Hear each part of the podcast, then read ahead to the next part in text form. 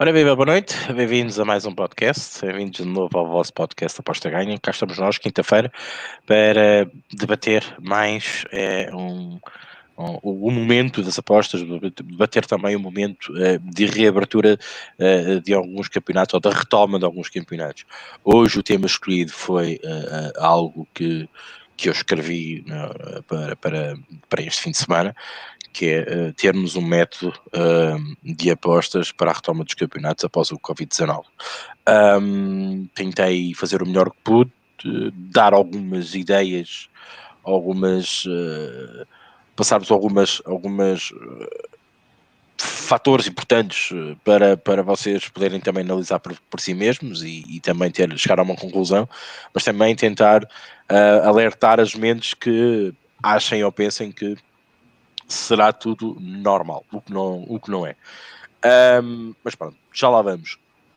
Um, mais uma vez, uh, Maltinha, muito obrigado pelos comentários que têm vindo, um, também para as visualizações que têm acontecido.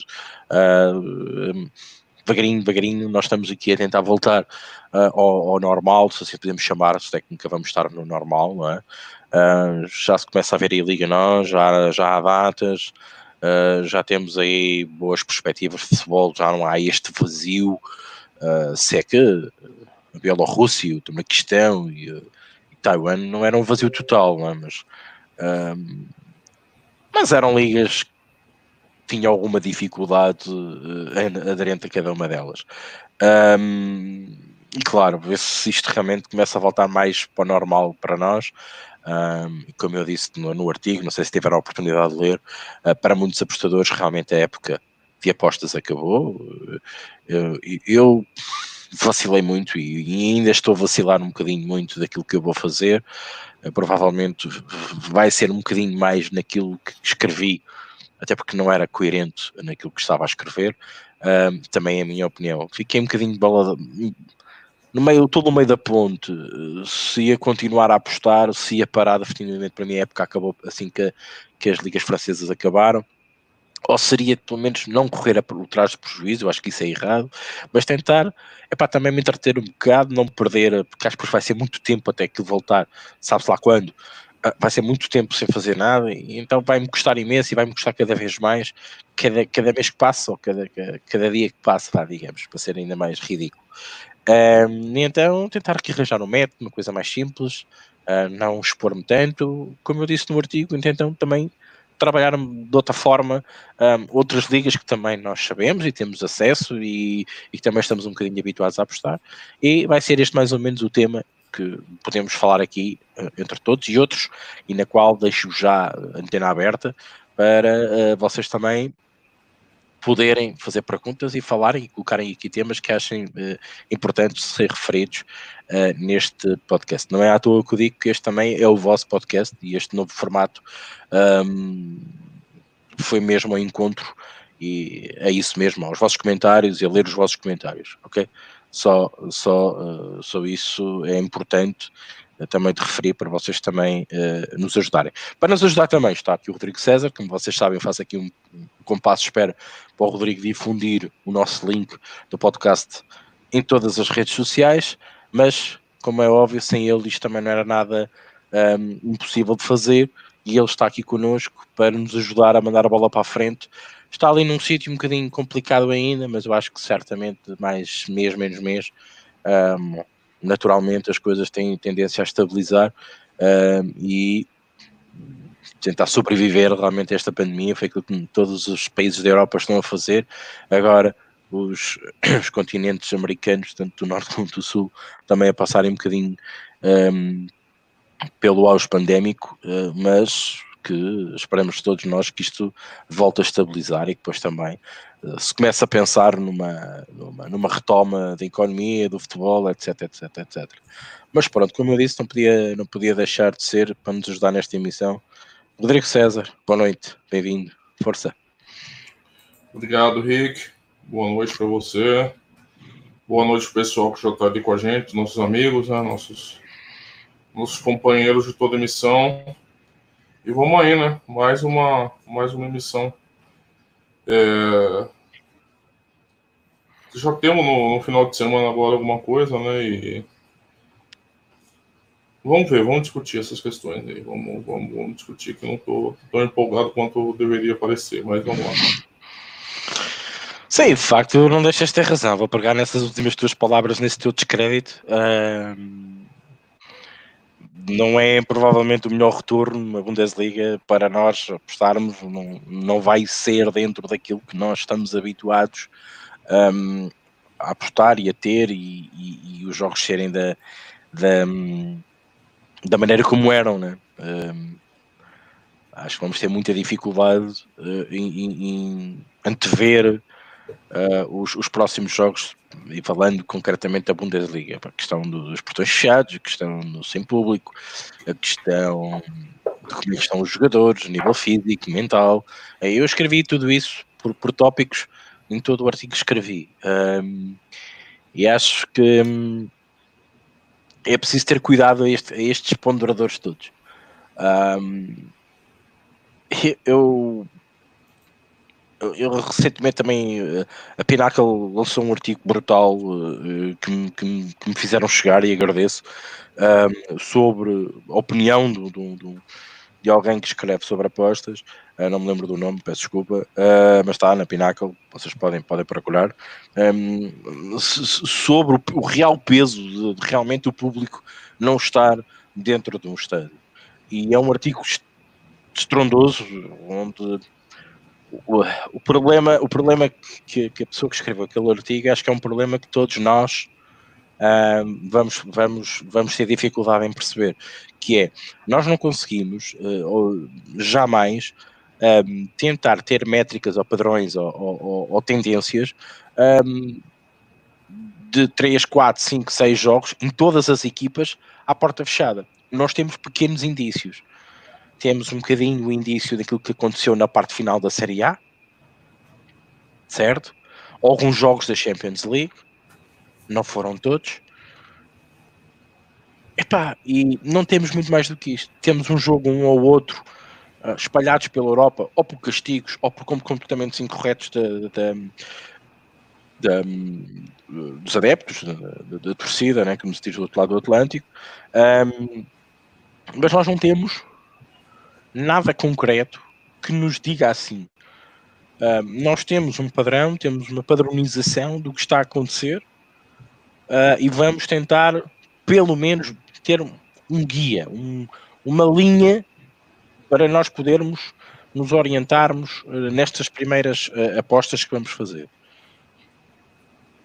Para agravar ainda isso, disso, temos as condições físicas dos jogadores que a gente não sabe como é que eles estão. Eles não tiveram uma pré-época, eles pararam, provavelmente, no melhor altura física de qualquer jogador, que é quando eles dão o pico, que é para se aguentarem até o fim da, da, da época. Normalmente é a fase mais decisiva, a maior parte delas, Champions, Liga Europa, os fins dos campeonatos. Os jogadores têm que estar fisicamente e mentalmente bem e preparados para, para, para as fases, deste, deste caso, decisivas e no momento tudo isso é quebrado. Eu não sei até que ponto isso influencia muito a parte mental, e acho que influencia, e a parte física dos jogadores.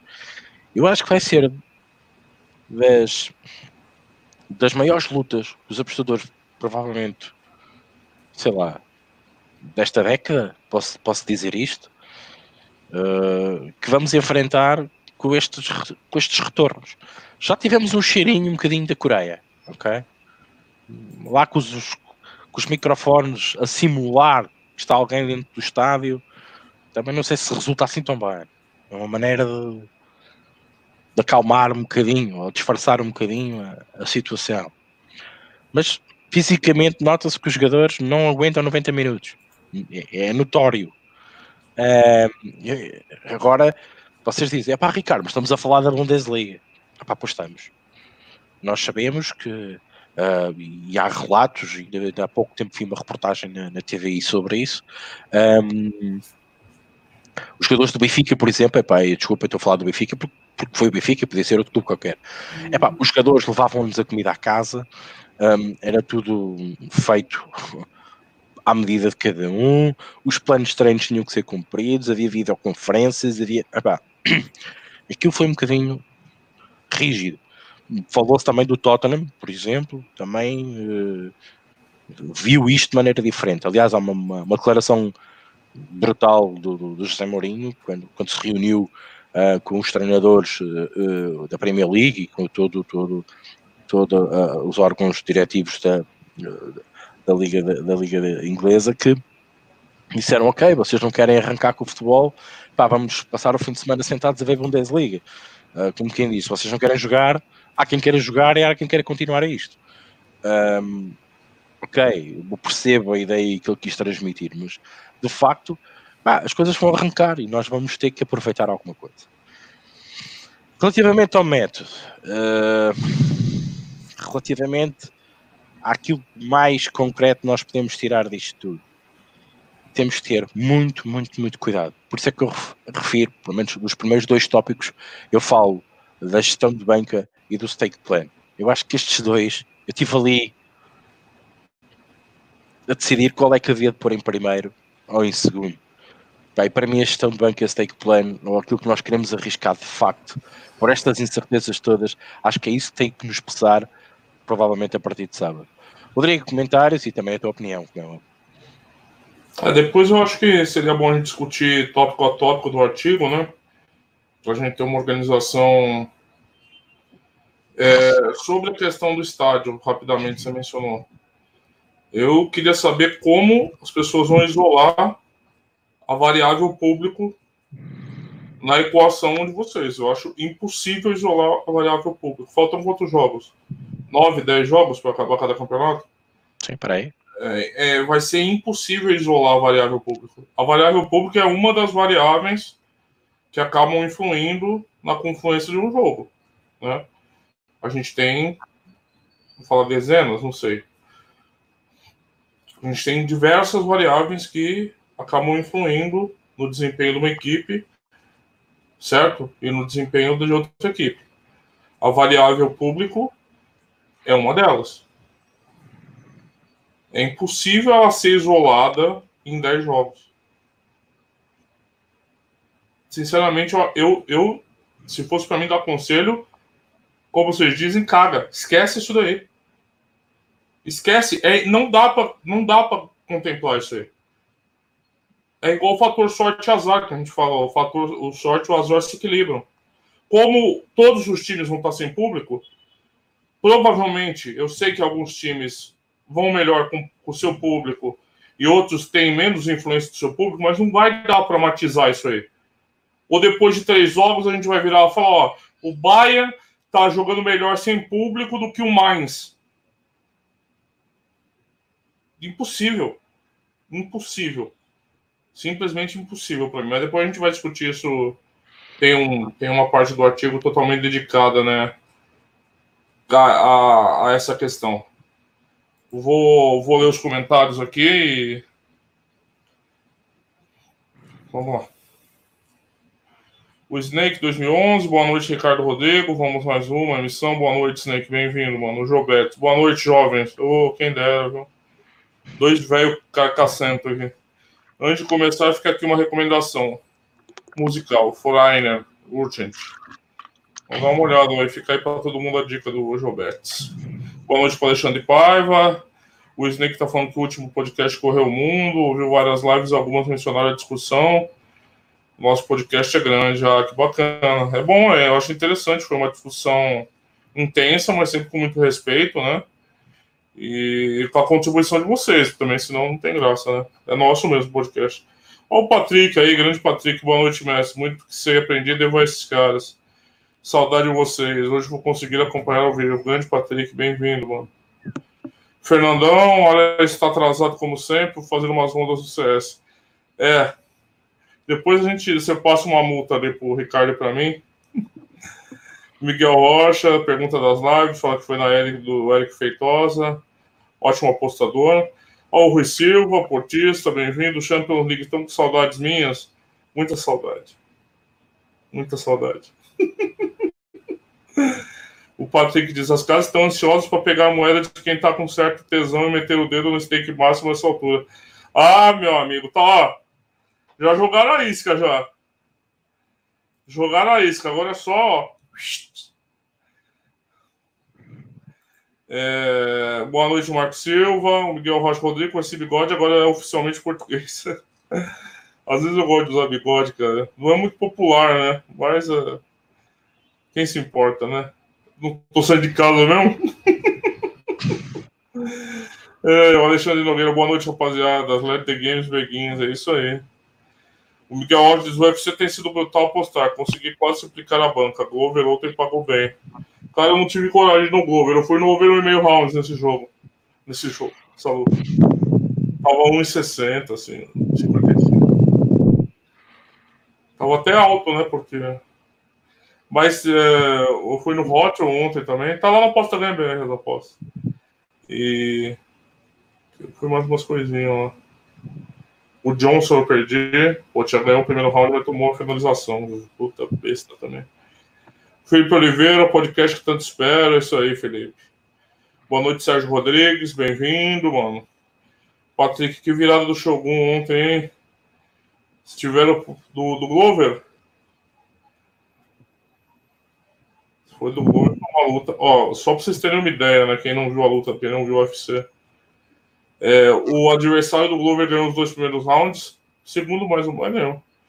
E depois ele tomou uma surra que ele terminou com o nariz quebrado, o osso orbital aqui do, do globo ocular quebrado, é, dois dentes, perdeu dois dentes. Olha, foi uma. Ó, vou te falar para vocês, viu? O moleque apanhou feito homem, cara. Tá louco, ele não desistia. Não desistia. O Miguel preferiu de sábado, mas ontem também pagou bem. O sábado foi foda, também foi bom. Boa noite para Alexandre Fortunato, tudo bem? Tudo jóia, Alexandre, contigo. Boa da Norte aí. O Calma aí, correu. O Alexandre Paiva, por dois meses, fez 23 apostas sem pressão, só para brincadeira. 19 green. Será que a descontração e a falta de necessidade de acertar influenciou no grande acerto? É uma, é uma possibilidade, é uma possibilidade. Eu, eu, eu, eu, uma coisa muito superficial, Rodrigo. Eu diria que o Alexandre não lida, não lida bem com a pressão. Não é? Não, eu, eu poderia dizer também, com, com tão poucos jogos, você estudou melhor os jogos? Vai saber. Não sei. Também, também pode, pode, ser isso, pela, pela dificuldade que os jogos tinham, né? pelo desconhecimento, ele dedicou-se mais daquilo que normalmente se dedica nos é. outros que ele pensa que está-se a dedicar e não está. Isto agora é tudo um grande celeuma. É, mas pode ser, pode ser, pode ser várias coisas. Inclusive nada. Inclusive simplesmente fator, fator sorte. Também temos que. Uma mostragem dessa também é possível, né, Rick? O fator sorte. É aquela questão da, daquela teoria uh, que chama-se, como é que é? O uh, Gambler's Fallacy, né? Uh, sai 10 vezes cara e, e, nós estamos sempre a contar que agora vai continuar a sair cara. Não, continua a haver ser 50%, não é? A, é. a porcentagem de, de cair cara ou coroa continua a ser a mesma. Mas para, sim. Na verdade, o mais disse Fortunato aqui, mais cuidadoso era não fazer bets, deixar os primeiros jogos pós-Covid para a live. Eu concordo com a primeira fase da tua colocação. Muita insegurança nesse momento. Pedro Fernandes, boa noite. Boa noite, Pedro, bem-vindo. Miguel Rocha, lembro do último jogo do PSG em casa na Champions. Foi a porta fechada e uma multidão lá fora apoiar. Vai ter que haver uma proteção da polícia. É, essa é uma questão séria, né? O Alexandre Fortunato diz, pois não é fácil quantificar o efeito do público nos jogadores, até porque cada jogador é único e afetado de maneira diferente. E aí você extrapola isso ainda, Alexandre, para a equipe. Se, você se a gente pensar que o público pode afetar de o público é uma variável das diversas que afeta o desempenho do jogador, né? A gente pode até dar peso para essa variável, tá? Isso estou falando que é uma das. E aí a gente tem que extrapolar que o jogo, o, o diferente do UFC, do tênis, o, o futebol esporte individual. Então, cada jogador vai interagir de uma forma no desempenho da equipe. E ainda vai ter interação com a equipe. É complicado. É complicado. É, Patrick da Rosa tem time sofrendo com muita manifestação contra a torcida na Alemanha. Esqueci o nome para mim. Para eles, até melhor sem torcida. Não lembro se é o Hoffenheim ou o Hertha. Pode ser. Pode ter time assim. Pode ser. O Bruno Brito, existem tantos fatores que podem influenciar alterações dinâmicas de jogo de rendimento que não vamos saber da influência do público. Concordo totalmente. O Tobel DJ, boa noite, amigos. Boa noite, bem-vindo. É... Paulo, grande Paulo Silva aí. Boa noite, Montinho. Espero que todos estejam bem. Estamos. E, e você, Paulo? Abraço a todos. Amanhã carregar na Bielorrússia e depois Coreia e Alemanha. Esse tá, esse tá animado. Isso que é animação. Isso que é animação, rapaz. É, não, eu, eu, entendi o Patrick que era o Glover. Eu entendi, sim. É, o Patrick acha que quem focou na Bielorrússia ganhou dinheiro nessas rodadas. É relativo, né, Patrick? Pode ter gente que perdeu também, não sei. Eu, eu sinceramente, eu não, eu não acompanhei esses campeonatos. Boa noite Lázaro Pereira boa noite pro aqui que fala em alemão. Tá tão animado que tá até falando alemão, Cachemira. Tudo lido, Rick. É isso. Um, bom, um, respondendo aqui um bocadinho mais ao Alexandre Paiva. Uh, eu acho que pode ser em números variáveis, uh, desde a pressão, uh, ou a falta dela, ou a dedicação, porque tens que dedicar mais, fator sorte. Ele, disse-me aqui em off, desculpa, Alexandre, diz que ele só tem visto umas estatísticas. Provavelmente esta não tens que estudar tanto, tens que ir mais um bocadinho mais no teu. Nós chamamos muito de feeling, aquela, aquela aposta que vem aqui do interior, que muitas das vezes é explicada pela tua experiência, para aquilo que tu já viveste nas apostas e já experienciaste nas apostas. Uh, nós às vezes temos certos comportamentos que são explicados por isso, porque aquela vivência parece que já viste aquilo em algum lado, e então achas que a probabilidade de acontecer uma, uma determinada situação é aquela e não outra. E às tantas, às vezes, estudado mais. Um, eu, eu há pouco tempo li, li, algo sobre isso e tenho um vídeo sobre isso, até partilhei.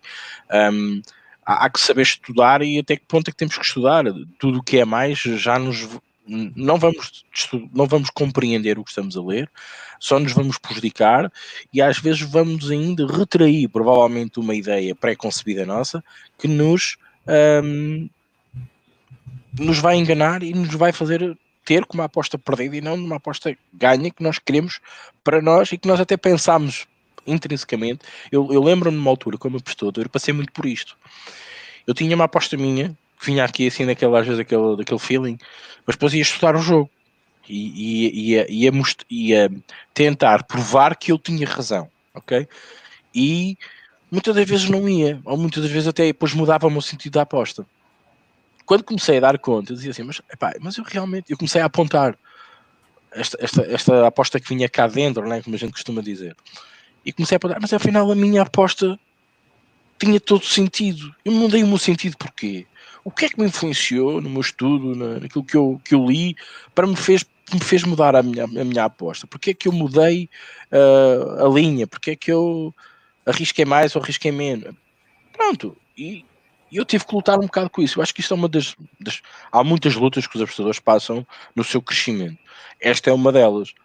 É muitas das vezes ouvirmos mais a nós, porque há coisas que nós, nós próprios não conseguimos explicar, nem eu consigo explicar, ninguém consegue explicar. É aquele, a gente chama-lhe de feeling então, provavelmente feeling não tem nada, não é, não é um feeling de pressentimento, não, é algo que está construído em nós por todo o trabalho, toda a experiência que nós já vivemos neste mundo e, e que está a fazer luz na nossa cabeça.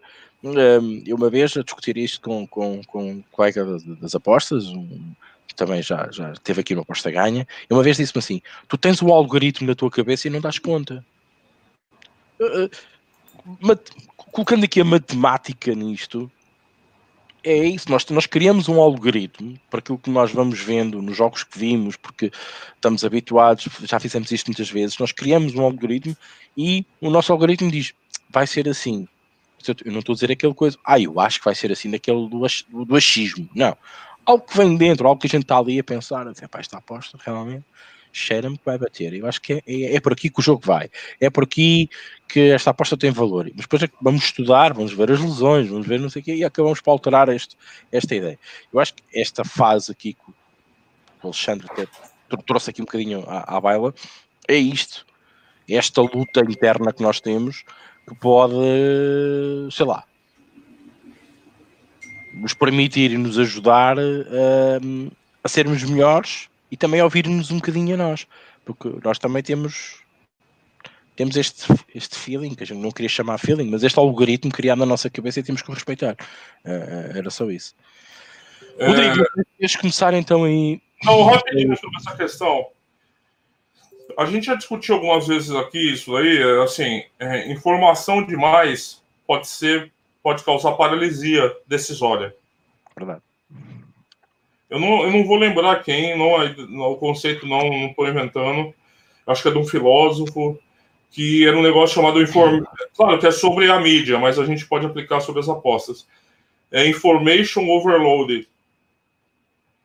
Ele compara, ele comparava informação à comida. Você come o dia inteiro? Então, então você tem que tomar cuidado no acesso à informação. Eu acho que nas apostas, esse excesso de informação pode causar uma paralisia de decisão é muito importante você colher informações que você considera relevantes. Ah, o que é relevante? Aí cada um vai considerar relevante de acordo com como é desenvolvido. O que é relevante para o Rick não é para mim. As, eventualmente. Pode ser que várias, várias coisas a gente considere relevante, outras não. Né? A gente tem que selecionar nossas variáveis. Quando a gente vai construir um banco de dados sobre apostas, na construção de banco de dados já tem um corte. Você não vai querer saber tudo. Você precisa saber as informações que você vai rodar e que você considera relevantes para você tomar sua decisão. Então, é, essa questão da informação em excesso, às vezes, ela atrapalha. Aí, claro, a gente está falando daquela questão do Alexandre ter acertado. Foi 19 de 23, né, que ele falou. É, claro, tem o, mil e outras possibilidades, mas talvez essa uma forma mais expressa, que você falou que você usou mais estatísticas, eu não sei, também pode ser aleatório isso daí, pode ser que teu método casou com o momento da, das competições que você apostou e também quando você passar das 500 apostas, você vai estar com, com o rate, com ROI compatível com o seu anterior. Isso daí foi um desvio padrão da, da curva, então é, mas vamos lá, Rick, vamos, vamos, vamos começar a destrinchar a questão. Primeiro, as primeiras duas coisas que você traz no artigo, eu acho que elas estão conectadas, né, obviamente, é exposição de banca e stake plan. Nesse momento de retorno, né? É, você fala do flat stake, é, o flat stake é sempre interessante, mas o flat stake já é um passo segundo. Primeiro você tem que definir a tua porcentagem de banca, né? É, se eu fosse discutir esse retorno das competições, eu ia falar para todo mundo tomar muito cuidado, porque tá todo mundo muito ávido por futebol e por apostas em competições relevantes, em competições críveis, assim, né? Tá todo mundo desesperado, tá todo mundo. A gente tá parecendo um bando de craquento atrás de uma pedra de crack, né?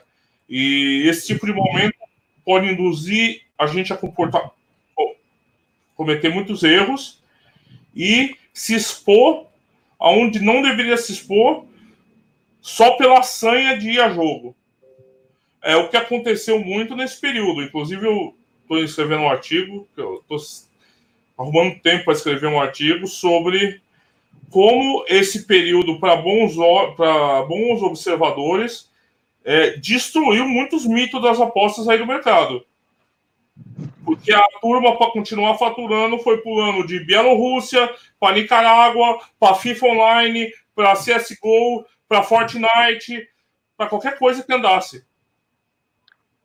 Então, todo aquele discurso do profissionalismo, método, informação, foi tudo por água abaixo.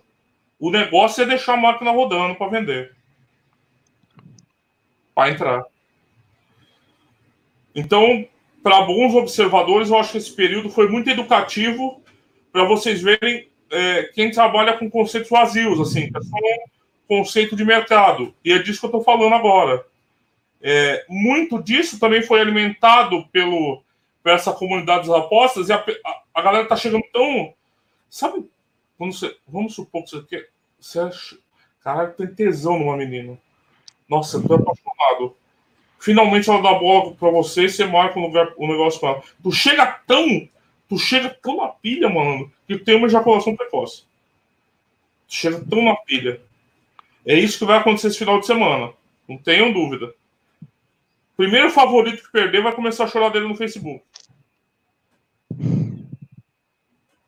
Porque as pessoas estão com uma demanda muito alta, com pouca oferta, e isso vai fazer eles se exporem de uma forma mais perigosa. Por isso que antes de qualquer coisa, como diz o artigo do Rick, é muito importante você se ater à estratégia. Eu, eu, eu não vou entrar. Se me perguntar pessoalmente aqui, eu não vou entrar. Se fosse, reveria todos os números que eu usasse antes, usei antes de, da pandemia. Porque a gente vai estar com, sob condições totalmente adversas e que a gente precisa tomar muito cuidado para não pisar em falso. Então eu calcularia todo, todo o valor de stake. A estratégia de stake eu manteria a mesma, que eu uso flat stake a maior parte do tempo. Mas calcular a porcentagem de banca, não sei, é, iludir por esse, esse momento, entendeu? Por essa vontade que vocês estão de apostar. Isso pode ser muito perigoso. Passar por Rico agora. Sim, gestão, gestão de banca, definir a banca que vamos utilizar para, este, para esta situação, foi aquilo que eu escrevi e depois definir como é que vamos entrar em cada jogo. Eu até cheguei ao ridículo de escrever, e acho que é ridículo, acho que é o, o bom senso do apostador, nem que tenhamos que colocar aquela moedinha, aquele eurito, aquele que for mínimo que nós possamos apostar naquela casa de apostas para, sei lá, compensar o estudo que nós tivemos. Nem que eu, eu digo-vos uma coisa, não é a questão de apostar para, para, para ser rentável. Neste momento é para nós também não perdermos, não estarmos tanto tempo. Nós, quando, quando tudo corre bem, nós passamos o mês de julho, praticamente o mês de agosto, a dizer: é pá, já não me lembro de apostar, já não sei apostar, não sei o quê. E é uma situação normal. Nós até aí já, já nos custa retomar numa situação destas, vão ser muitos meses que vamos ficar praticamente sem nada, e tivemos aqui sem nada, não é? Uh, e o que tivemos, Rodrigo explicou e muito bem. Um, nem que seja para nós não perdermos o, o nosso trabalho, uh, uh, continuarmos a pensar nas coisas e, e não perdermos a, a, ideia. Por isso é que eu digo, para compensar um bocadinho o, o esforço que temos perdido, ou o tempo que tivemos perdido, perdido no, no estudo daquele jogo. E há pouco tempo eu escrevi um artigo sobre o, o, valor hora que nós temos que contar, que é as apostas que os apostadores, a maior parte, não fazem, a saber quanto tempo ganham relativamente por cada hora que empregam no, no, no estudo que culmina com uma aposta, seja ela vencedora ou não. É importante saber fazer essas contas. E, e é isso mesmo, não é que seja para pôr uma moedita, pá, o mais ridículo que for, uh, para compensar esse tempo que nós dedicamos, e até, até pode ser uma, uma aposta uh, bastante, bastante boa e, e, até, ter, até bater, como a gente costuma dizer. Um, mas uh, este cuidado e, e, o intuito deste artigo não foi dizer vamos, vamos, vamos dar o corpo às balas, vamos embora, porque isto agora é a nossa salvação. Pelo contrário, isto foi arranjar um método o mais coerente possível e o mais cuidadoso possível para vocês poderem abordar este retorno com todas as condicionantes que foram referidas no artigo. Onde o próximo item, que, o Rodrigo também está a seguir o artigo como eu, que é o, o fator casa fora, os estádios, o público, que já fomos falando aqui. Epá, é um fator importantíssimo. Uh, que, que, não sei, não há métricas. Ainda hoje li um artigo brutal, já falei nisso, um, que nem, nem os maiores experts conseguem quantificar eh, nós não conseguimos ponderar de como é que umas equipas se comportam com ou sem. Não, não há amostragem, não há dados científicos, matemáticos que nos possam dizer que aquela equipa ou que as equipas, por norma, com aquelas condições, comportam-se desta maneira. Ou por norma, porque são tão poucas as vezes que as equipas jogam sem público que nós não temos uma amostragem boa para podermos ter, um, sei lá, uma aproximação do que realmente pode ter uma tendência grande a acontecer. Isto é um facto. Ninguém sabe como é que cada equipa vai reagir. O artigo é, é fabuloso porque fala na questão da Série A, fala na questão das Champions, em que há comportamentos completamente distintos. De não haver público, onde as equipas de fora foram melhores, nas outras foram realmente não foram as equipas da casa, continuaram a ser equipas da casa. Epá, é brutal, esse artigo é brutal. Um, não há peso, não há ponderação para isto. Nós não conseguimos quantificar e termos um valor justo na nossa fairline no minuto um, para dizermos assim, ok, sem público aquela equipa vai ser mais fraca que aquela. Ou com público aquela equipa vai ser mais forte que aquela. Não, é, é difícil perceber. É difícil perceber. Rodrigo. Até porque vamos supor, Rick, que a gente, em três jogos, numa equipe, a gente chega à conclusão que está jogando mal sem público. Pode ser outra variável influindo aí porque é uma situação tão excepcional que a gente não sabe o que pode estar tá mexendo com isso. Eu não sei qual a conclusão do articulista que você mencionou aí no artigo, mas, na minha opinião, exclui essa variável. O que não tem. Como é que é o aforismo? O que não tem remédio, remediado está. está. Não, como a gente não tem como controlar, é como arbitragem a maioria das vezes a gente tem que controlar. O Rick tem algum conhecimento aí da arbitragem portuguesa, mas convenhamos, Premier League, Bundesliga, quando a gente vai apostar nos outros campeonatos, a gente não matiza esse, esse fator que a gente não tem conhecimento suficiente. A gente não é tão próximo, por exemplo, como a gente talvez seja das ligas que a gente está muito perto, o Rig Portugal, que no Brasil a gente pode falar de um juiz ou outro. Mas e o que, que a gente faz? A gente leva em conta arbitragem na Premier League? Não leva ou outros fatores excepcionais. Então, para mim, a solução aqui, pela dificuldade que isso vai trazer, é ignorar. É ignorar. Porque mesmo que você comece a achar que encontrou um padrão, não tem números, não vai ter número suficiente. Mesmo no final da Bundesliga, não vai ter 10 jogos, gente. 10 jogos não é nada. Nessas condições, Eu queria trazer outra questão. Oh, pode falar, Ricardo. Só para terminar, eu acho que depois destes jogos, à porta fechada, nestas condições, provavelmente podemos ter umas coisinhas mais aproximadas do que realmente uma equipa sofre por um, ehm, não jogar sem público. Vamos ter uma amostragem um bocadinho maior. E se houver em várias ligas, isso acontecer em várias ligas, vamos ter esse, esse peso estatístico, ok? Não é muito relevante, continua a ver muito relevante. E não é muito relevante por aquilo que eu disse aqui no artigo, e depois o, Rodrigo passo já para ti, que é nós temos uma, uma coisa é quando está tudo bem. Exato. Está tudo bem, os jogadores não pararam, os jogadores está tudo bem. Agora, somem esta porcaria toda a saúde física e mental de cada, cada jogador e de cada equipa. Rodrigo. Não, então, é aquilo que a gente estava discutindo, né? Certo? Eu não acho que vai ter amostragem suficiente, Rix, por um motivo, só para te explicar. É, a gente vai ter 10 jogos na Bundesliga, 5 em casa, 5 fora. 5 jogos? Mas já são mais 5. já não é mal. Já são mais 5. É sim, mas eu ficaria desconfiado ainda de tirar conclusões. Mas sabes porquê que eu fico desconfiado? Porque não é uma, uma amostragem correta. Porque tu tens esta condicionante. Não, tá deformada ainda. Tá ainda está deformada, né? Ainda está deformada. Não é só por ter uma amostragem que continua a ser curta. 5 jogos não é nada. 10 jogos, vamos imaginar, são 10 jogos, na totalidade são 10 jogos. Uh, sem público. É, Está fora cada, jogar em casa. É, em cada condição vai ser metade, né? Vai ser metade, certo. Mas, um, mas isso era no, no, no, aspecto ideal e que estivesse tudo bem. É? Ok, castigo, uma equipa teve um castigo à porta fechada. Só aquele fator, porque nós para sabermos o, o peso daquele fator, só aquele fator é que está em, está em falta, né? não há público, saiu aquele fator. Que peso é que nós temos que dar? É mais ou menos. Tem ou não tem fator? Para que lado é que ele vira? Para que lado é que ele tende? Mas nós, não, por além disto, nós não conseguimos ter esta amostragem pura e dura. Porquê? Porque reparem, nós vamos ver o jogo, não há público e a equipa da casa não joga uma bosta. E a gente não sabe, foi por causa do público ou porque eles não se aguentaram nas canetas? Pois é. O que, o que é que ou, interviu ali? Ou, ou, como essa situação está afetando os jogadores chaves do time. Exatamente. Aquele jogador, aquele, o K-player que a gente lhe chama, o gajo teve Covid, o gajo viu-se à rasca e está ali, até está contrariado porque ele ainda não se sente bem fisicamente. Isto tu sabes isto. É complicado. E em Portugal ainda vai ser pior, Rodrigo, porque em Portugal, segundo consta, vai haver estrádios emprestados. Vai ser ridículo. Quer dizer, o Rio Ave vai jogar ao Dragão, Uh, na cidade de futebol jogam três equipas. No, no ah, Guimarães. Eu vi lá, eu vou diminuir o.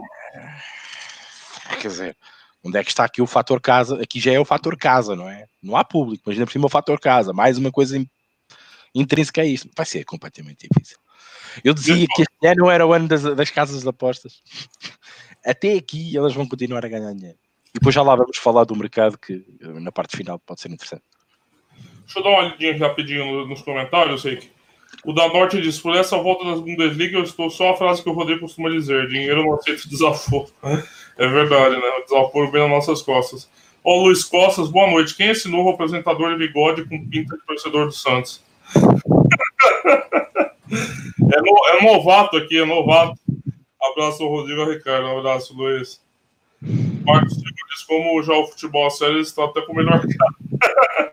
Tô mais animadinho, né? Eu fiquei animado com o UFC. Ah, rapaz, que alegria. Que alegria ver aquele sangue jorrando. Nossa. Parecia que eu tava passando aquele sangue na minha cara. É, o Fernando Souza diz: estamos todos sedentos para apostar. Contra mim, fala. Estou a ver muita gente a carregar em overs e ambas marcas. Acho que pode dar cagada, mas eu, eu fui em alguns overs. O Neguinho XL apagou, o YouTube apagou mensagem. O Patrick diz: o que me apareceu de especialista em esportes não tá É, meu amigo.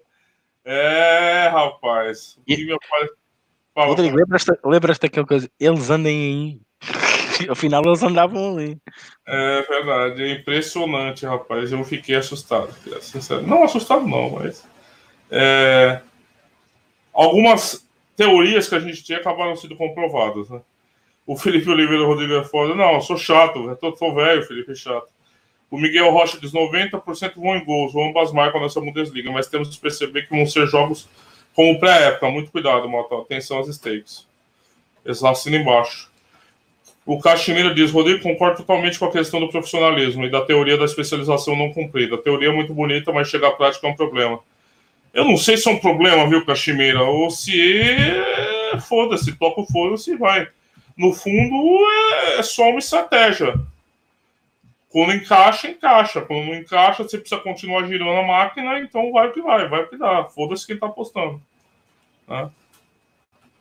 O Patrick vê over com valor em vários jogos da Bundesliga, mas é tão arriscado. É, rapaz, é muito arriscado.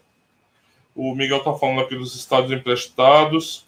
Felipe Oliveira, eu vou continuar na Bielorrússia pré-live nesse momento. A única liga com oito jornadas seguidas e na Bundesliga só live.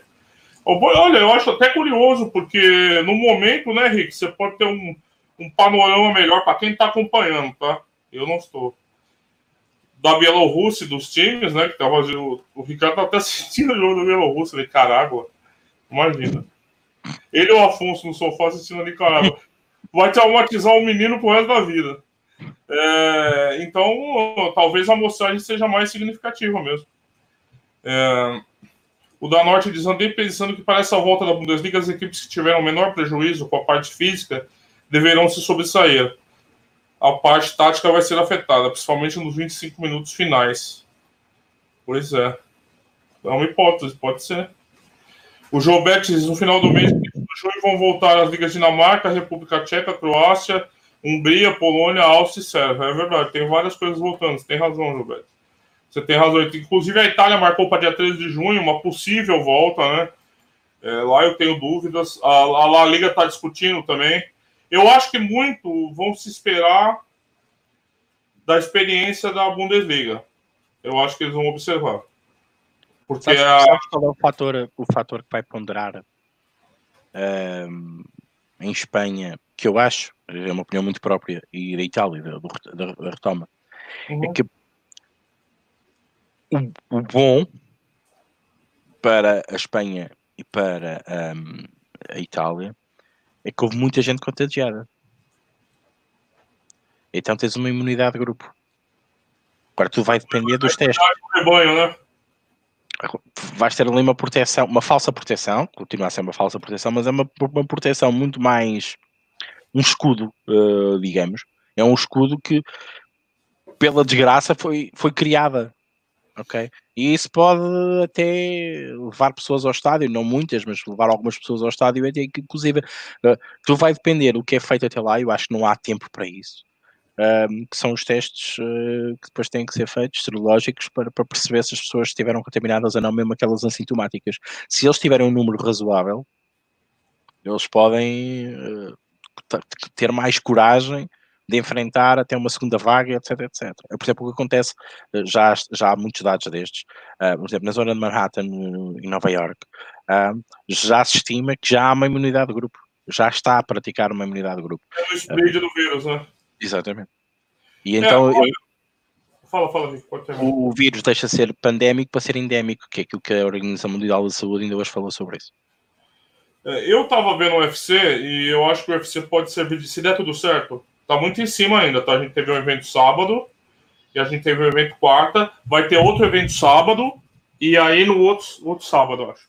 Se funcionar o, que, ah, o protocolo do UFC, eu, eu acho que o tênis, por exemplo, podia aplicar. Eu também acho.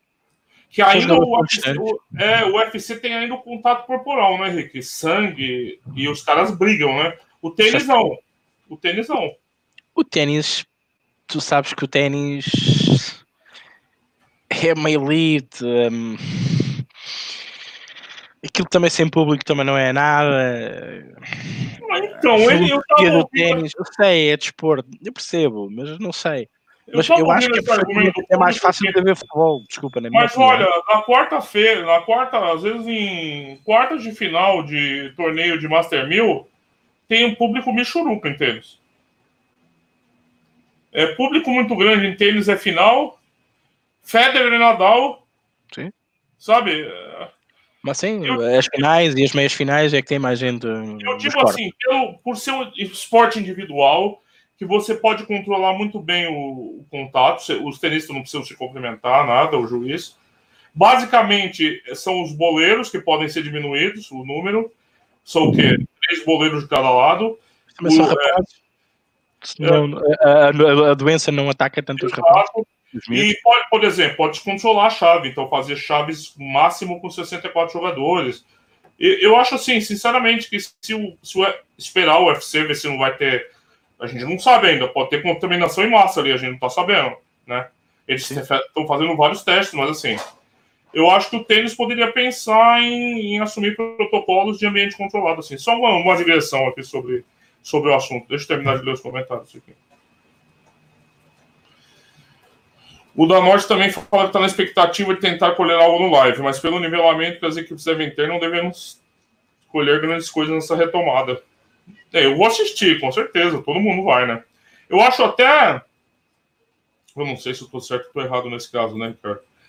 Faltou colocar jogos nos mesmos horários. Acho que a Bundesliga podia ter sido um pouco mais esperta e distribuir melhor os jogos, sabe? Assim, tipo Copa do Mundo. Sim, sim. Aproveitaram. É, não, eu sei que. Já que vai fazer o jogo, já que vai ter o risco, aproveita isso ao máximo, entendeu? Faz tipo dois jogos por horário. Eu acho que ia ser legal para a gente poder ver todos. Eles têm os direitos vendidos para todo lado. É. Que já está feito, por isso não vale a pena. É, não, não, claro. Eu só digo que poderia ser uma, uma oportunidade. É...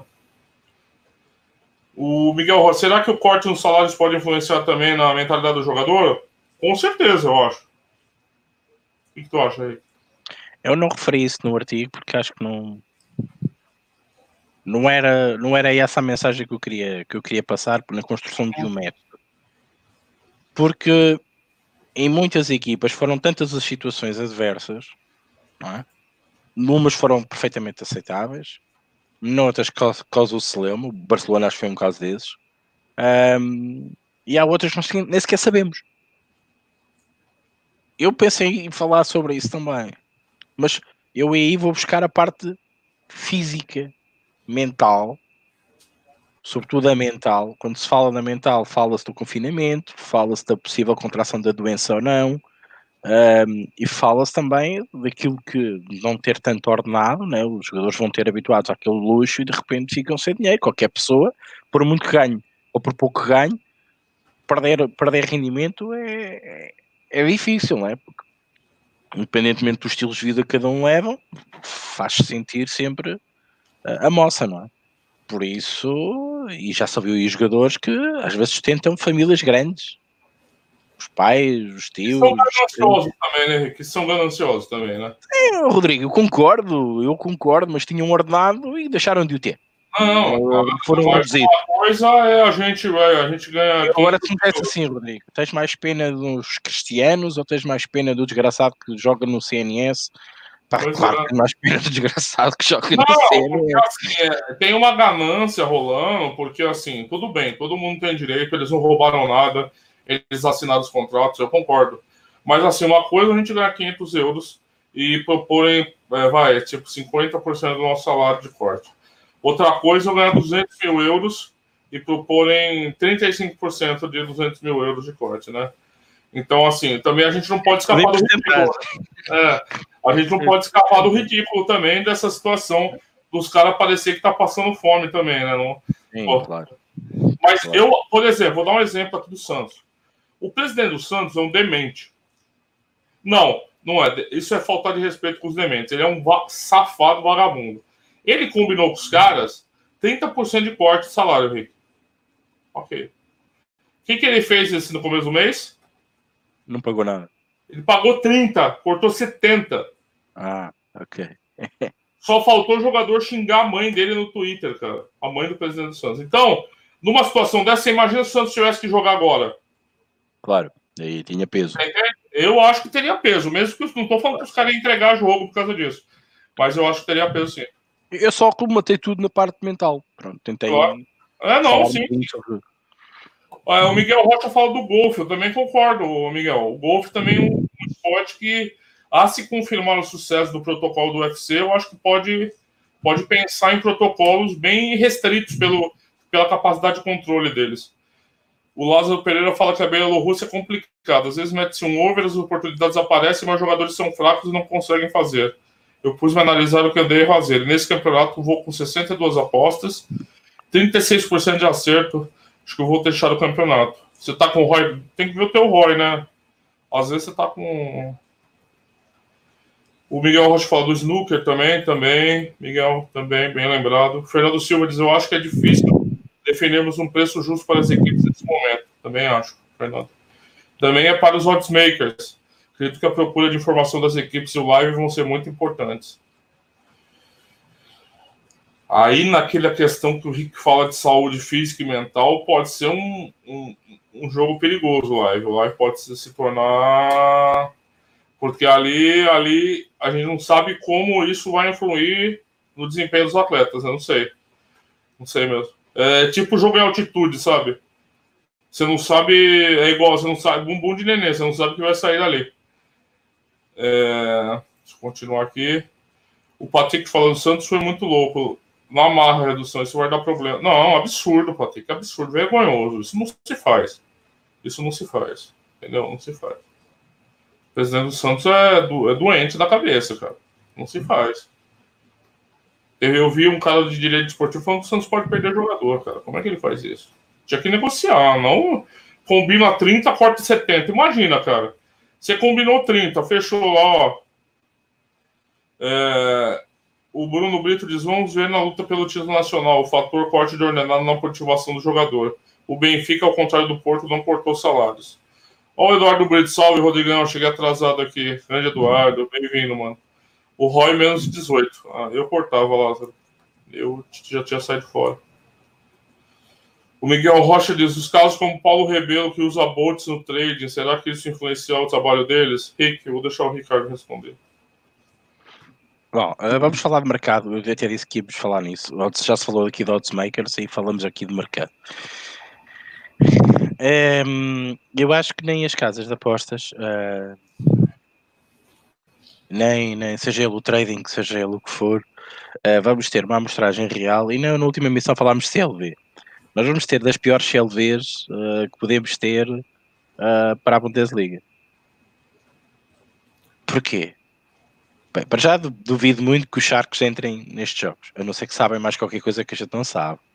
Ok? Uh, eu não acho que as cotações estejam mal colocadas.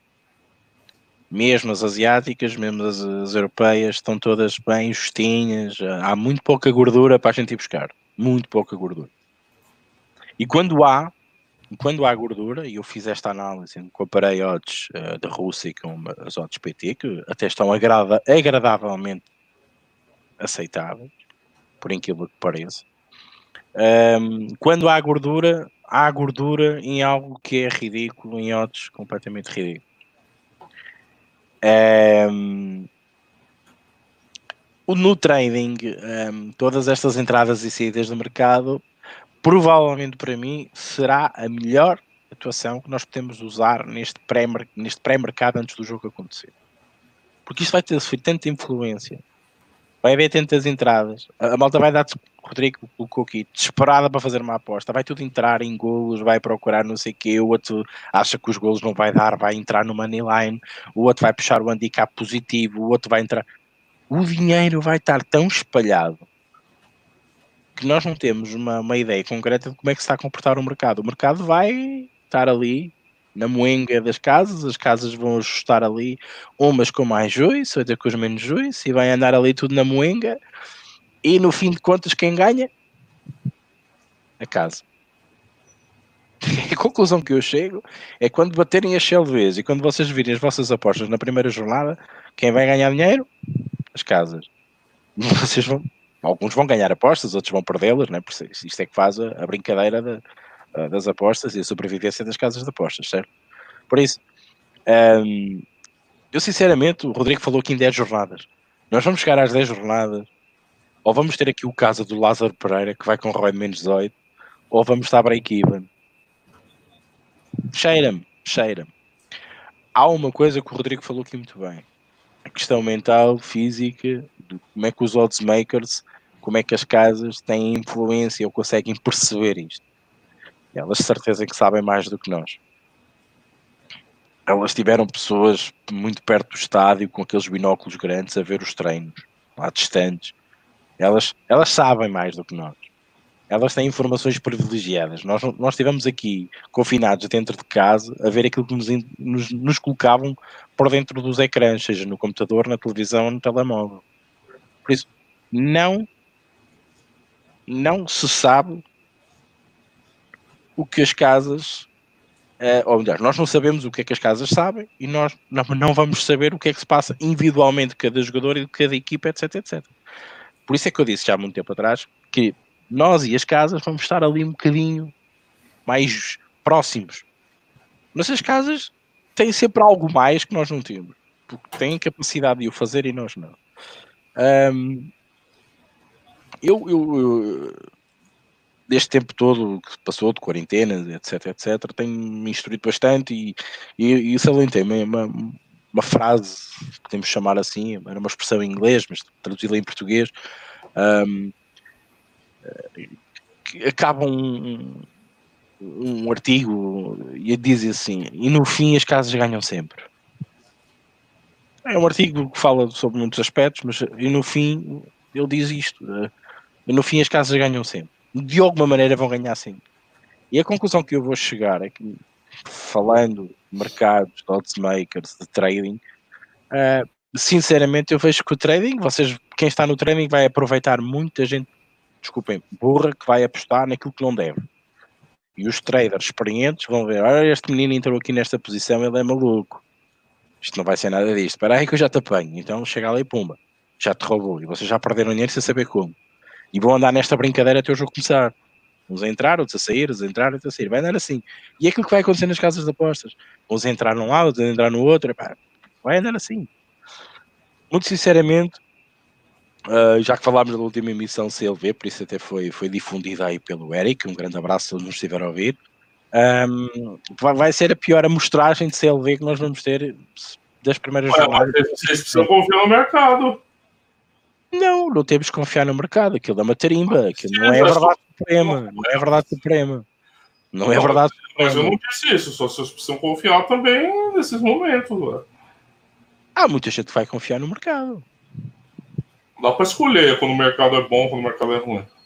Tá. Se, se, a pessoa fez uma boa análise, provavelmente vai ganhar dinheiro. Até antes do jogo começar. Não, eu tô dizendo, não dá para você falar quando o mercado vai indicar certo e quando ele vai indicar errado. Ah, nunca se ele ou você confia ou não confia. Não, ou, ou fazes ou não fazes. Ou vais ou não vais.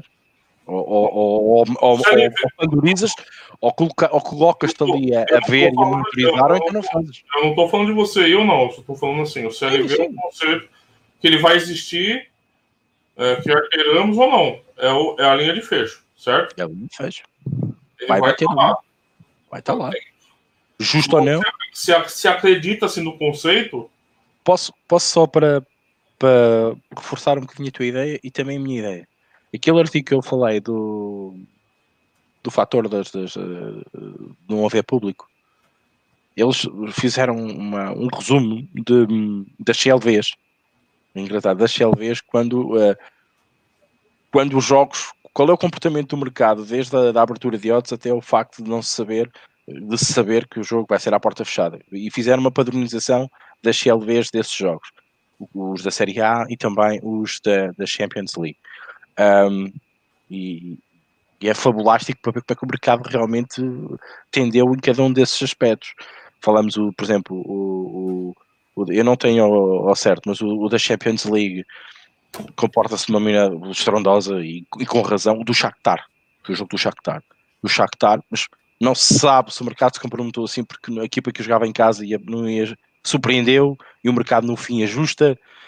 Ah, epá, mas pronto, a, a CLV estava ali e ele foi buscar esses dados para tentar correlacionar com, com o que aconteceu realmente no jogo e como é que o mercado espelhou, neste caso, a, fa- a falta dos adeptos. Era aqui que eu queria chegar também. tá. É é uma motorização, é uma, nada mais. Tá bom, mas você precisa, confiar, precisa se confiar no mercado, certo? Claro. Isso é uma premissa, né? Então, é só isso. Não tô nem hoje nem a discussão SLV, pô, só tô É, quiser. evidenciando, evidenciando uma coisa que é um pressuposto, né? Uhum. Porque se você insere o elemento, ai, dessa vez eu não confio no mercado, porque o mercado pode estar. assim", Mas aí você. É um, é, vira um Inception, né? Vira o filme Inception. Você usa o CLV, mas aí você tem que ver o que está pautando o CLV. E aí você acaba num, num loop sem fim, eu acho, assim, de, de nexo causal, né? Porque Bem trabalhado, dá para, para perceber o seu. ninguém é evidente, ninguém sabe, ô Rick. É.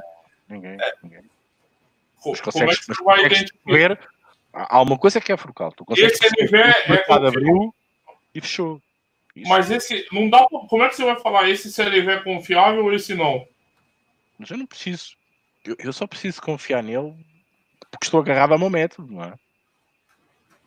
Eu- eu- o comportamento do mercado pode ser completamente anómalo por uma situação que nem nós conseguimos perceber, ninguém percebe porque que o mercado foi assim. Uma casa de apostas, um shark, um, um sindicato. Por exemplo, há uma grande teoria agora que se está a falar muito disto, já fala-se em CLVs, mas agora já se esqueceram os CLVs. Agora estão muito preocupadas do que se passa uma hora antes do jogo. Não sei se já estás muito por dentro dessa situação, mas agora os apostadores estão muito preocupados para o que se passa uma hora antes do jogo. Porque uma hora antes do jogo, eu lembro-se já ter falado aqui nisto, isto para mim não é nada de novo. As odds despencam, o underdog começa a baixar, o, o, favorito começa a subir e a gente pensa assim, mas o que é que se passou aqui? Mas afinal está alguém lesionado e a malta fica ali uma hora, é muito pouco tempo para a gente poder ter dados concretos do que está a passar no mercado. E perguntei a muita gente, falei com muita gente e houve alguém que me disse assim: já pensaste que pode ser a casa a fechar posições, a proteger-se por tudo o que se passou no mercado das famosas CLVs e também alguns sindicatos a fazer as chamadas coberturas? E isto induz, in, in, in, induz um movimento diferente do mercado que tu tinhas razão, tu estás bem desde o início até ao fim, mas este, esta, última hora, esta última hora antes do jogo começar é, é algo que tu não controlas, nem ninguém controla, são apenas a, a fechar posições, a fazer coberturas, a casa a estabilizar os mercados, a colocar o juízo de outra maneira. Uma hora antes do jogo, mas o teu mercado poderia ter fluído naturalmente, sem qualquer problema. Mas agora as pessoas estão muito centradas nesta hora, isto só para dar aqui mais uma adenda. Então, É, eu não fico tão antenado dessas modas porque elas mudam a cada momento. Aí é, é, mim, é, fica Moda, difícil. Não, não, eu estava discutindo com você na, da outra vez, Rick. É, você acaba tendo que ficar é, adivinhando, tentando criar teorias para justificar movimentos que você não compreende, que é o do mercado. E que não tem lógica, às vezes. Deixa-me deixa só responder Ah, aqui. o foi Sim, isso ninguém sabe. O RG está a dizer assim: são os traders a fazer hedging. Epá, calma, os traders. Eu não estou a falar de. Não, não, confundam bolsa de apostas com, com, com, com casas de apostas. Não tem nada a ver uma coisa com outra. Ok? Não confundam. Eu, eu vou fazer trading, eu tenho uma aposta PEC e tenho uma aposta lei. Na casa de apostas, não. Ou vou a favor de um ou vou contra o outro. São coisas completamente distintas, ok? E hedging, trading, chamem o que vocês quiserem. Eu não estou a falar de, de, de, de, bolsa de apostas, até porque não sou a pessoa mais indicada para falar sobre isso. Eu não percebo nada disso. Experimentei como qualquer um experimenta, passa por lá e não me dei bem com aquilo. Ok? Mas eu estou a falar de casas de apostas, no mercado das casas de apostas, comparar Bet365, um, um XBet, Pinnacle, SBOBet, casas asiáticas, perceber porque é que o mercado está a fluir de uma determinada maneira. É só isso que eu estou a falar. E aquilo que eu falei dessa hora antes do jogo, que está muito na moda agora tentar perceber e explicar o porquê, foi o que me foi dito. Eu não sei de nada, ok? Agora, não podemos dizer que ah, são os traders. Não, não, os traders. Mas aí, a, ser, a, a, ser verdade essa informação que você teve, o que, que importa pra gente? Né? A CLV? Não, não. Essa, essa hora aí. Você estava explicando aí que uma pessoa falou para você que isso daí pode não, ser a causa. Não sei, não sei, não sei. Sinceramente, sinceramente, continuo às vezes a não perceber porque é que. Segundo esta explicação, a mim não me adianta de nada. Eu já tenho a minha aposta feita e não é uma hora antes que eu vou fazer de outra maneira. A não ser que, repito, a não ser que a gente faça a chamada arbitragem compensa fazer uma arbitragem. Tu fiques bem dos dois lados, independentemente do que seja o que aconteça. Pode porque... Vamos imaginar que aquilo te espanca enormemente. É preciso espancar muito, Rodrigo, né? Tens de concordar comigo. Se tu entras num valor, por exemplo, vamos a falar do Moneyline, entras para ali num, num 70 e de repente aquilo passa para dois e tal, quase três, uma hora antes do jogo. É pá, tu provavelmente podes fazer a tua arbitragem para proteger ou fazer a tua cobertura. Se assim que se chama. Proteger do quê? Dessa movimentação grave do mercado, tu não e sabes você não sabe que é. Não, não sabes, mas não, podes, eu, eu, eu, tu podes ganhar dos dois lados. A gente, não vai mais, a gente não vai analisar mais os times, equipes, a gente vai analisar, ficar olhando o mercado dia e noite e tentar imaginar o que está acontecendo. Certo, ninguém vai imaginar nada, mas, mas eu pergunto-te: preferes ter um, um, pássaro na mão ou, ou não teres nada na mão? Ou continuas a ter aquela aposta que tu fizeste que errada Se eu tiver uma informação que me obrigue, que me fa que justifique eu tomar uma posição defensiva, eu concordo com você. Mas só porque o mercado está mexendo, eu vou lá me proteger do quê? Da tua aposta? Mas do quê? Que ameaça dela? Da tua aposta? Da ameaça. Você está interpretando movimentos de uma forma. Tu estás a falar numa, numa perspectiva de, de tiques, vamos imaginar assim. Não, Mas se for, brutal, assim, ah, se, for brutal, se for a brutal, tu não, não aproveitas para ter lucro dos dois lados? Faço essa pergunta. Imagina que consegues fazer uma boa arbitragem lucrativa para ti. Tu não, não te salvaguardas, não achas que. Ou, ou mantens. Epá, são... Eu não faço cash out, depende. Depende, Sim, depende são... Também não faço cash out, mas cash out é uma coisa. Cash out é uma coisa, coberturas é outra. Cash out tem um juiz agarrado a ele, mais o juiz da casa. Tá que a gente fizer tecnicamente é a mesma coisa que você está fazendo, Ricardo. Não, não é bem a ah, mesma coisa. Coberturas não é a mesma coisa um cash out. Um cash out tem juízo, que a casa te dá sobre o cash out, tem juízo já que apanhaste na tua pré-aposta e na aposta que vais fazer a seguir, certo? E ainda tens o juízo do cash out. A B365 era assim que, falava, que fazia. Que chegasse aqui a ter-se conversar muitas das vezes com o cash out. Mas o conceito é mesmo, você está é fechando uma porta para se proteger e fechar com lucro. Então tens lucro garantido dos dois lados e ganhas dos dois ah, mas lados. Calma aí, você está falando do lucro marginal, você não está falando do, do, do, do valor não, que você tinha na tua falar de uma cobertura, uma cobertura feita como deve ser. Eu, o que eu estou a dizer, eu não estou a falar de tiques. Vamos imaginar que aquilo te espanca muito, foi aquilo que eu te disse. Tu mantens a tua ideia até ao fim? Pergunto, se tivesse. se você não sabe o que está acontecendo, Rick. Mantens a ideia até ao fim. Ok, está bem. Não, não, não contra. Depende, como eu te falei, se eu tiver uma informação palpável, Sim. eu não vou ficar olhando para o mercado, imaginar o sexo dos anjos, sem saber as forças que estão operando ali e pensar, oh, eu vou fechar isso aqui porque eu não sei o que está acontecendo, então eu estou com medo de acontecer alguma coisa.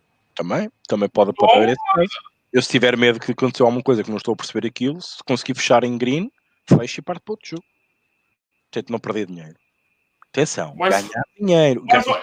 Não estou a falar em perder. Não estou a falar em perder. Estamos a falar em perder, ok? Estamos a falar de ter um, um, lucro, com, um lucro considerável, porque nós ao fazer uma, uma cobertura estamos a arriscar cada vez mais, certo? Não podemos esquecer desse pormenor, certo, Rodrigo? Concordas Sim, comigo? Depende, depende, se eu estou a fazer uma, se estou a fazer uma cobertura, se eu estou a fazer uma cobertura, estou a arriscar, porque aquilo até pode nem acontecer nada daquilo. Mas se eu consigo ter lucro, independentemente dos resultados, e consigo prever os três resultados possíveis no futebol, um X2, porque é que eu não fecho a minha posição se eu não sei o que é que se está a passar no mercado e tenho medo do que se passa? Só estou a proteger o meu Só não vou entrar. Proteger porque você está se sentindo ameaçado. E quem disse que aqueles movimentos são uma ameaça? Opa, pois podem ser como podem não ser. Eu, na então, dúvida, protejo o meu dinheiro. Não, mas, mas é assim, depende da, depende da perspectiva como tu estás. Se tu, se tu confias no teu método, confias no teu estudo, queres levar a tua avante, levas a tua avante e tu tens gringo. Eu estou dizendo é que ninguém sabe o que está acontecendo. Você adotar é. uma proteção defensiva com base em quê?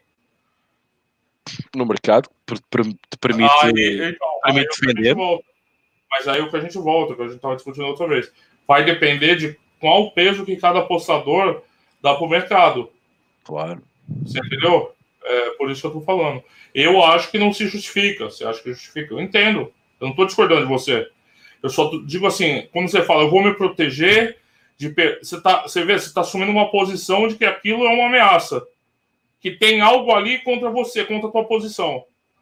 Quando, na verdade, isso é uma hipótese também. Você não tem comprovação. Não pode ser nada, pode não ser nada. Sim, sim. Pode não ser não, eu, sei, eu entendi o que você está falando. É muito peso que. É a discussão do, do, do outro podcast.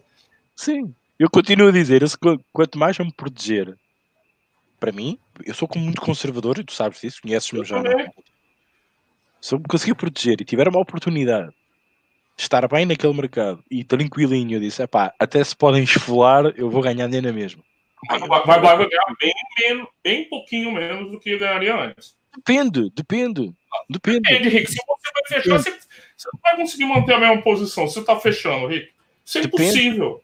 Depende, depende. Às vezes. Aí, parece que você vai dar sempre, não é assim, cara. Não, é, não. não, não. É, oh, Rodrigo, atenção. Isto não acontece 50 mil vezes por dia.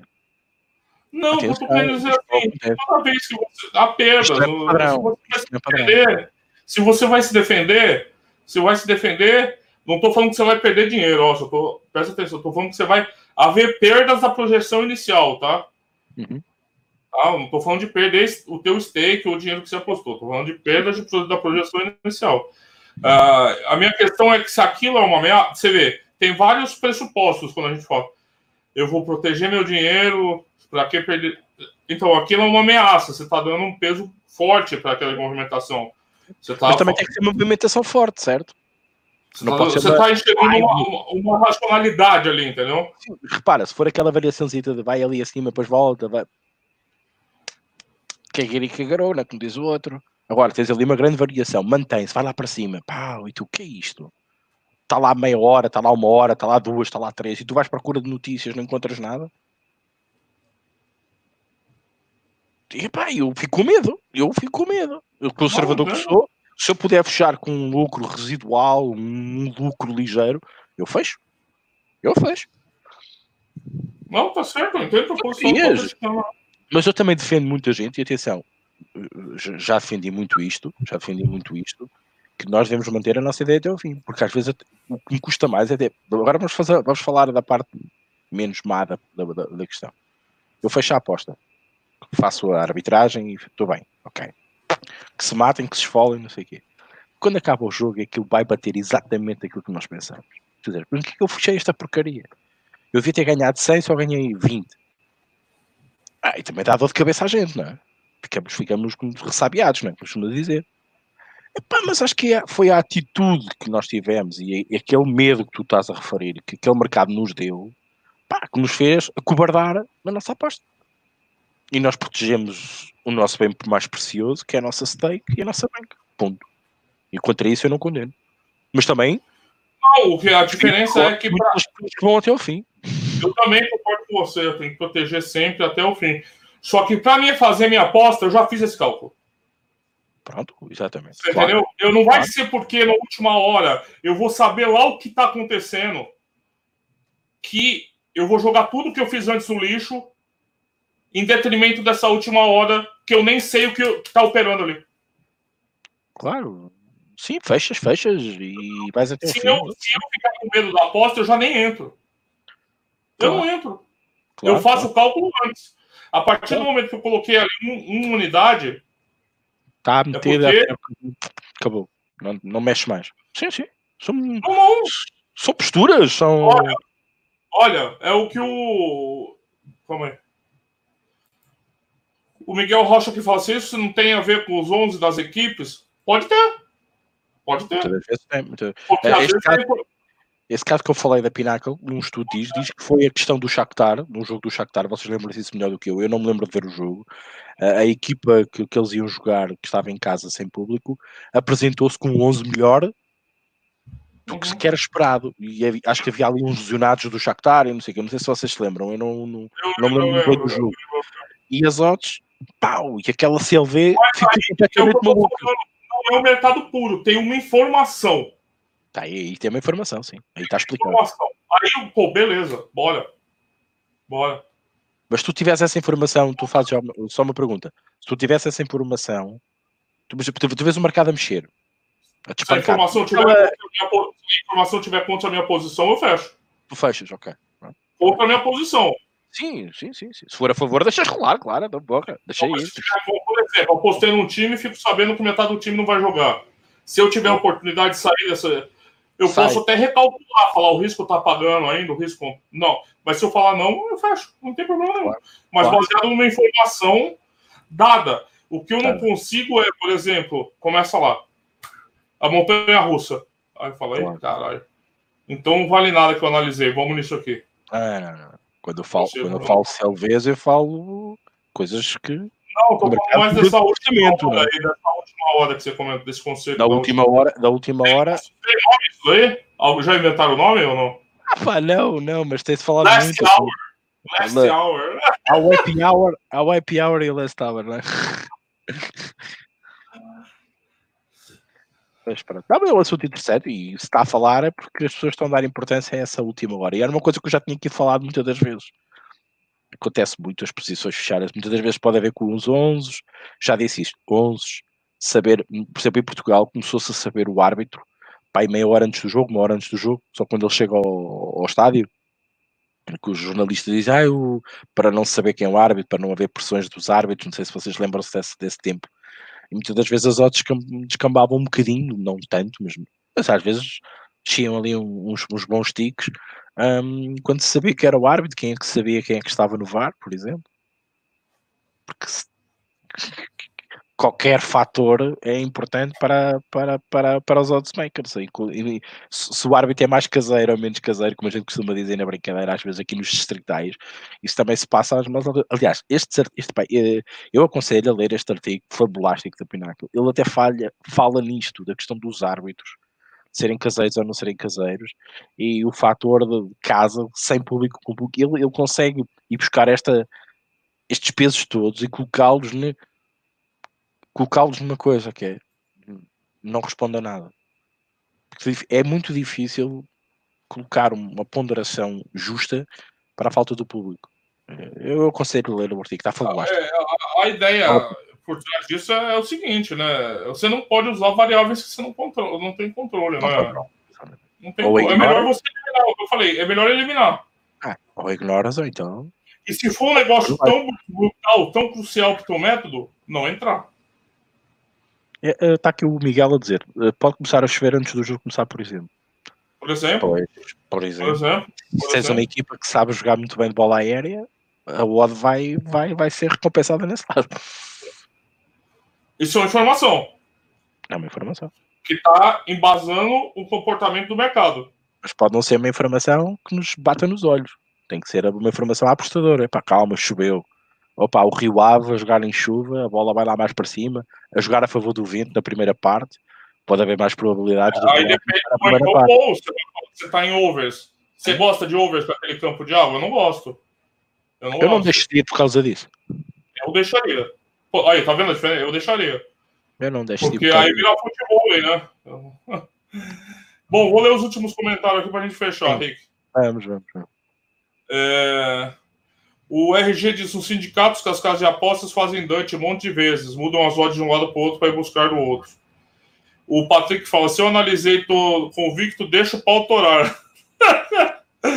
Até que me prove o contrário, os errados são eles com os valores. O Luiz Vieira diz: Eu tenho uma abordagem parecida com o Rodrigo. O importante é o valor e não quero de mais nada. Mas o que o Ricardo estava falando é diferente. Tem dinheiro ali de graça, agarras porque o valor não elimina o risco. É, depende de como você vai fechar. Eu entendo, eu entendo nessa situação, ah. eu entendo.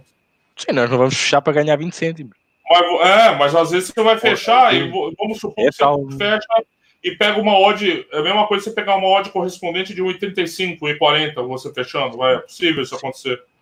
É possível. Aí, mas ao mesmo tempo, tem muita gente que você virar e falar: oh, você aposta em odd de 1,85, a pessoa vai falar não. Mas às vezes ela fecha um cash out com odd de 1,85. É, é, é curioso isso aí. É, vamos lá. É, o Patrick fala: cobertura deixa pro live. Se o jogo mostrar que foi errado a minha análise, ok. Às vezes você não tem o, o, o tempo, né?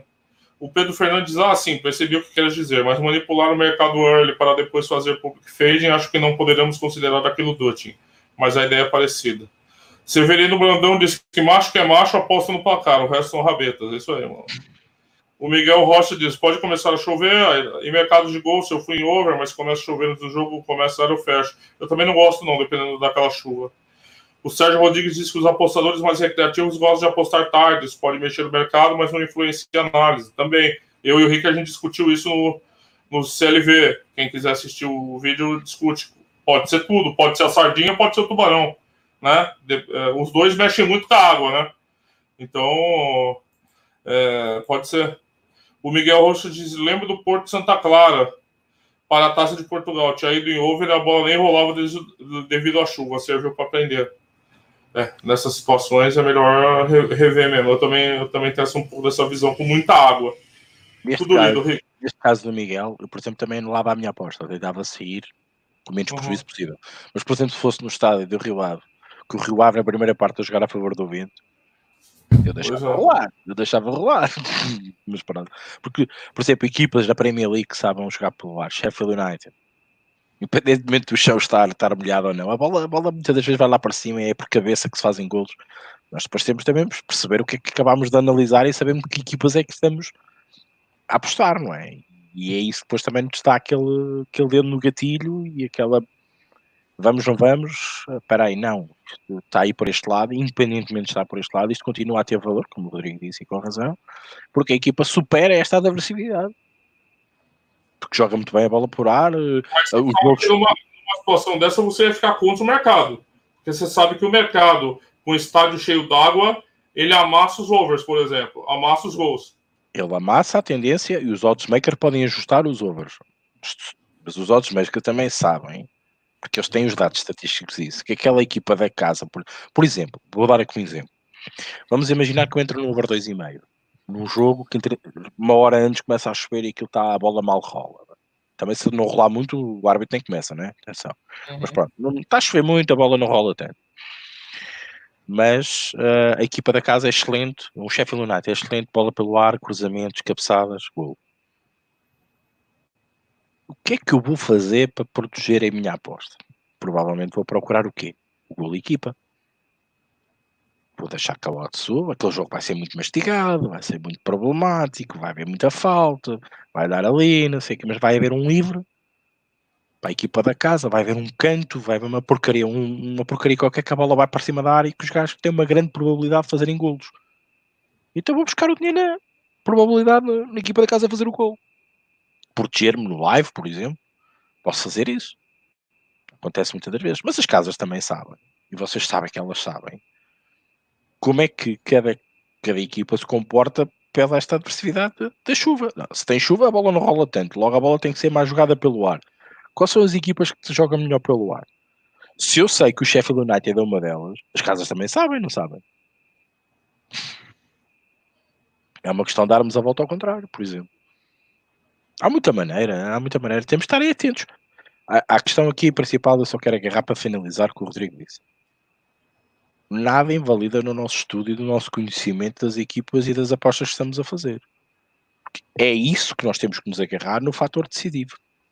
vamos na CLV, não vamos na CLV, entramos na arbitragem, não entramos na arbitragem, deixamos ir, não deixamos ir, vamos, vamos para live, não vamos para live, são decisões nossas pelo nosso conhecimento intrínseco do estudo que fizemos perante aquelas duas equipas que se vão defrontar, certo?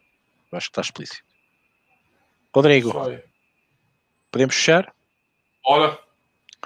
Bem, desde já agradeço aqui esta, esta participação vossa, este contributo vosso, aqui este debate saudável, pelos vistos já transvasa para outros, para outros podcasts, e acho que isto é que é a parte mais importante. Confronto de ideias, uh, respeitar mutuamente uh, o, o, pensar e o método de cada um, uh, porque nós não, não, como estamos, não questionamos isto, nós questionamos visões, mas não não nos tratamos mal porque o fim é sempre vencer a casa de apostas.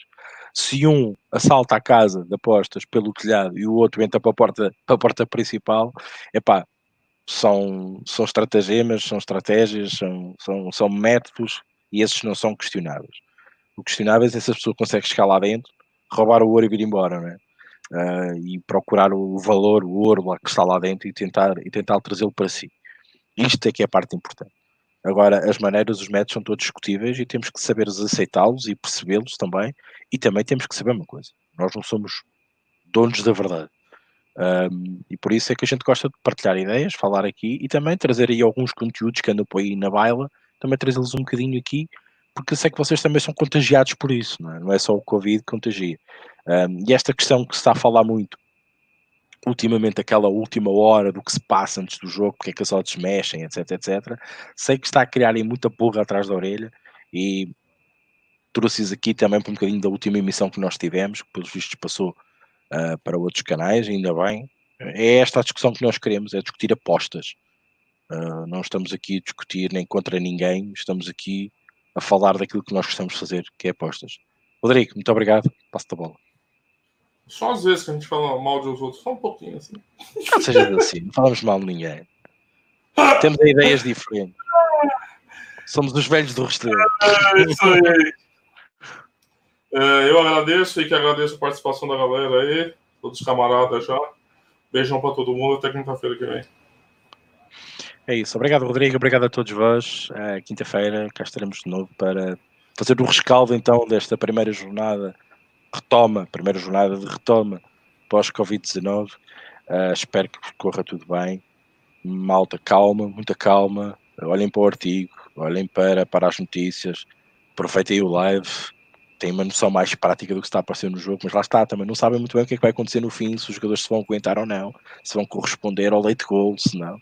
A Bundesliga é muito disto, muito late goal, uh, muitos ambas marcam, muitos overs tenham cuidado, não, como costuma dizer, não vão com muita cedo ao pote, tá? Controlem-se, gestão de banca, stake plan.